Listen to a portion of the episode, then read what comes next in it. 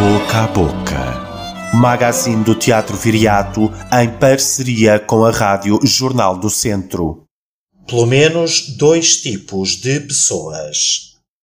Anteontem um amigo próximo escrevia-me: Muita merda para a tua estreia. Que bom saber que continuas a fazer coisas. Por aqui, na Bélgica, não há perspectiva nenhuma de regresso às galerias ou aos museus. Não consigo apresentar o meu trabalho em lado nenhum e tenho cada vez menos energia para criar ou mesmo para cuidar dos meus filhos sozinho. E por aí, como vais? Na Bélgica, a minha segunda casa, os cafés, os teatros, os restaurantes e as lojas estão fechadas. Há mais de três semanas. Pode-se receber a visita de apenas uma pessoa por agregado familiar e sair de casa para ir à escola, para ir à farmácia, para dar um passeio higiênico e para trabalhar, supostamente. Mas na verdade, esta afirmação não é válida para todas as profissões. Se as lojas estão fechadas, pode-se vender online, mas na verdade, quem abria a loja e atendia aos clientes deixou de ser necessário. Continuará a receber. Pode-se fazer takeaway, mas quem trabalhava atrás do balcão de um café deixou de ser necessário. O que estará a fazer agora? Podem-se fazer espetáculos, é certo, mas os teatros estão fechados, não estão a programar, nem sabem quando voltarão a abrir portas. Todos podem continuar a criar na Bélgica, mas ninguém poderá ver. Sendo assim, será que ainda têm a mesma profissão se a realizam só para si próprios? E até quando poderão continuar a sobreviver deste trabalho? Uma outra amiga dizia-me: Já me morreram mais amigos de desespero do que da Covid este ano. E esta frase, infelizmente, não é assim tão incomum. Não ter perspectiva é como não ter chão. É como saber que não se vai ter pão para comer amanhã. Ainda seremos humanos se nos amputarem a vontade ou mesmo a ideia de que se pode continuar? Sentem-se os ventos da mudança no ar e muito do que fazemos hoje poderá não estar em voga daqui a um ano ou dois, depois desta aventura global. Mas estará como? E qual o nosso papel nessa mudança? Pouco tempo depois de receber estas duas notícias, alguém comentava numa reunião: Gosto da tua energia, mas não é preciso ser tão militante. Lembrei-me logo da frase do Oscar Wilde: Há dois tipos de pessoas no mundo. Evita as duas. E sorri. Ter duas casas-mãe tem-me permitido ver, de perto, como se pode viver numa mesma situação de pelo menos duas maneiras distintas e concluir que, em qualquer circunstância, é muito fácil perder, até só por distração, o que temos como garantido, assim como é difícil lutar por aquilo que ninguém parece defender ao nosso lado. Relativizar ou ser vigilante é uma questão que se prende com o tamanho do nosso mapa e em que medida inclui diversos e outros horizontes. Só quando se olha para trás é que as decisões se tornam óbvias. Até lá, e por mais que se queira controlar o rumo às coisas, lá teremos de jogar aos dados com os deuses. E com Ígia, claro, deusa da saúde, da limpeza e da sanidade. Com sorte, sem perdermos a noção de onde vimos. Com sorte, sem perdermos a coluna vertebral, nem o bom senso, e de preferência, sem pisar muitos calos a ninguém pelo caminho. Acabamos de ouvir Patrícia Portela em Boca a Boca.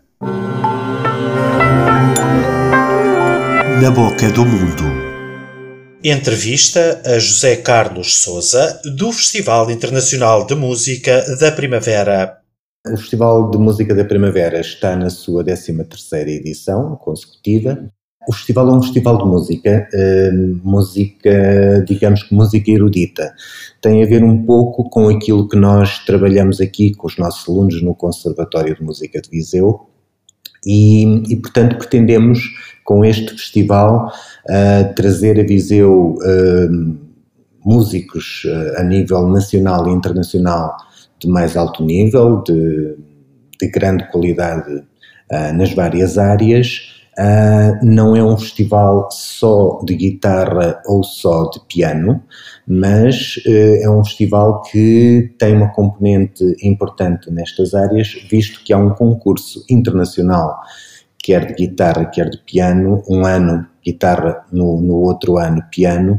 Uh, há um concurso internacional que nós realizamos integrado neste festival e que traz muitos guitarristas ou pianistas a Viseu, quer para concorrer ao concurso, quer músicos consagrados que vêm para o júri do concurso, para dar citais, etc. portanto, digamos que o objetivo principal deste festival é fazer a tal festa da música aqui de Viseu, onde trazemos grandes nomes internacionais, nacionais, e onde damos a oportunidade ao nosso público, aos nossos alunos, de terem contacto com essas realidades. Um, depois, o festival tem também, um, digamos que, cinco vertentes principais, uh, que são uh, no domínio da formação, da sensibilização, da competição, da criação e da fruição musical.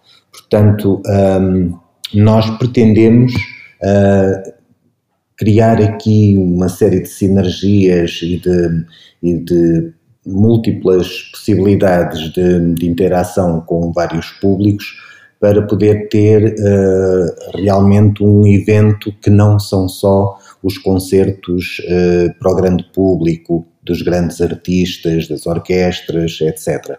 Portanto, nós pretendemos também uh, fazer mais do que isso, fazer também a possibilidade de criação de novos públicos através dos concertos pedagógicos, principalmente, que estão direcionados para crianças do primeiro ciclo, para outras pessoas que estão institucionalizadas ou que estão um, no hospital, enfim, etc. Estes concertos pedagógicos, este ano, por razões óbvias também do, da evolução do, da pandemia, não vão ser, não vão ser realizados mas vamos continuar a realizar os masterclasses, que são também uma parte da formação importante, que vêm, portanto, vários músicos que vão estar em Viseu para dar os seus concertos e fazem também masterclasses para alunos de música uh, ou para profissionais uh, de música que queiram trabalhar com esses grandes mestres.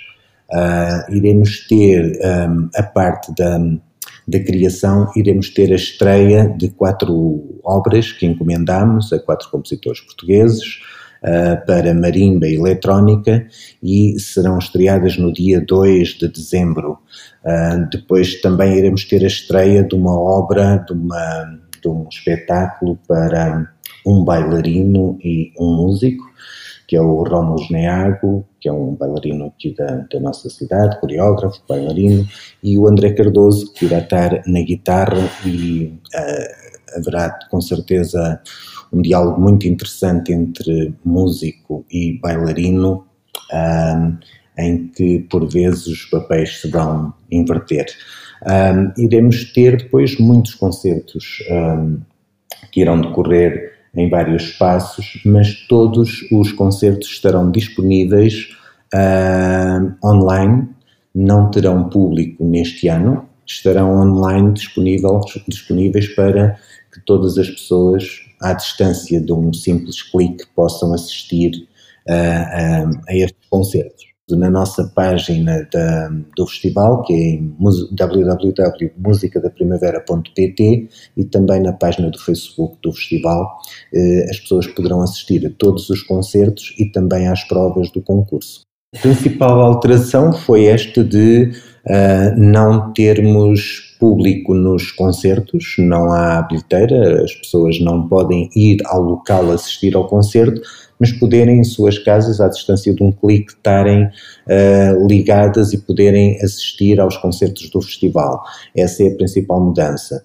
Uh, depois, a nível de salas, também tentamos concentrar um pouco o festival que passava por muitas salas em Viseu, tentamos uh, concentrá-lo este ano em menos salas, mas mesmo assim ainda temos concertos no Teatro Viriato, no, no, na aula magna do Instituto Politécnico, todos os concertos de orquestra, por uh, razões de distanciamento físico dos músicos, serão no, no pavilhão multiusos, por, razões, por razões físicas, não é? Um, depois teremos ainda concertos aqui no Conservatório, na Igreja da Misericórdia também decorrerá um concerto precisará do órgão para, para o concerto, uh, e teremos também uh, na, no Salão Nobre da Câmara Municipal uh, também concertos mais intimistas, de música de câmara, com transmissão da Antena 2, portanto, digamos que as principais alterações foi aquilo que tínhamos programado, aquilo que era a matriz que estava traçada para abril, parte da, da, da programação teve que se readaptar e reajustar porque tínhamos, por exemplo, previsto encerrar o festival com um grande concerto, com uma grande orquestra e coro, para fazer a nona Sinfonia de Beethoven, e estamos a falar de 120, 130 músicos em palco, num concerto só, e esse tipo de concertos tiveram que ser. Um, não, não se podem realizar neste contexto e então tivemos que alterar, em vez de Beethoven, vamos fazer Bach, uma orquestra mais reduzida, com menos músicos em palco. Portanto, o, a pandemia condicionou-nos os espaços, o público não estar nos concertos e a própria música que tínhamos previsto uh, ter que se alterar uh, em função também do número de pessoas que, que poderemos ter juntas no mesmo espaço. À boca da bilheteira com Liliana Rodrigues. Este fim de semana, chegamos ao fim da nona edição da mostra de dança New Age New Time.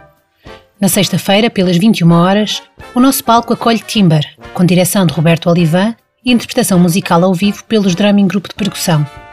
Uma produção da Companhia Instável que coloca em palco seis bailarinos e seis percussionistas e que convoca o público para uma viagem às profundezas da existência do ser humano.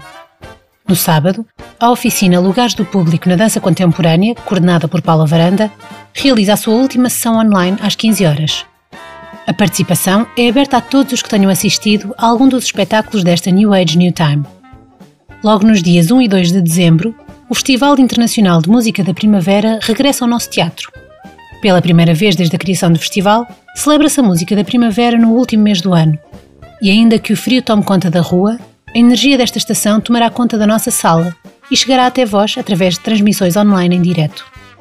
Para assistir a qualquer um dos espetáculos, poderá comprar os seus bilhetes preferencialmente através do nosso site www.teatroviriato.com ou fazer as suas reservas e inscrições através do número 232 480 110 ou do e-mail bilheteira.teatroviriato.com.